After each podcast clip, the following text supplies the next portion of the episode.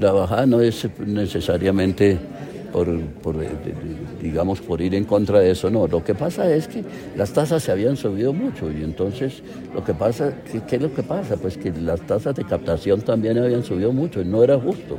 Entonces bajamos las tasas de captación, lo que nos dio lugar a bajar las tasas de colocación.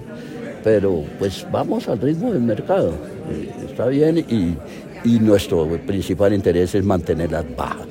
El interés nuestro no es subirlas ni mantenerlas, sino mantenerlas bajas. Eso es lo que a todos nos conviene.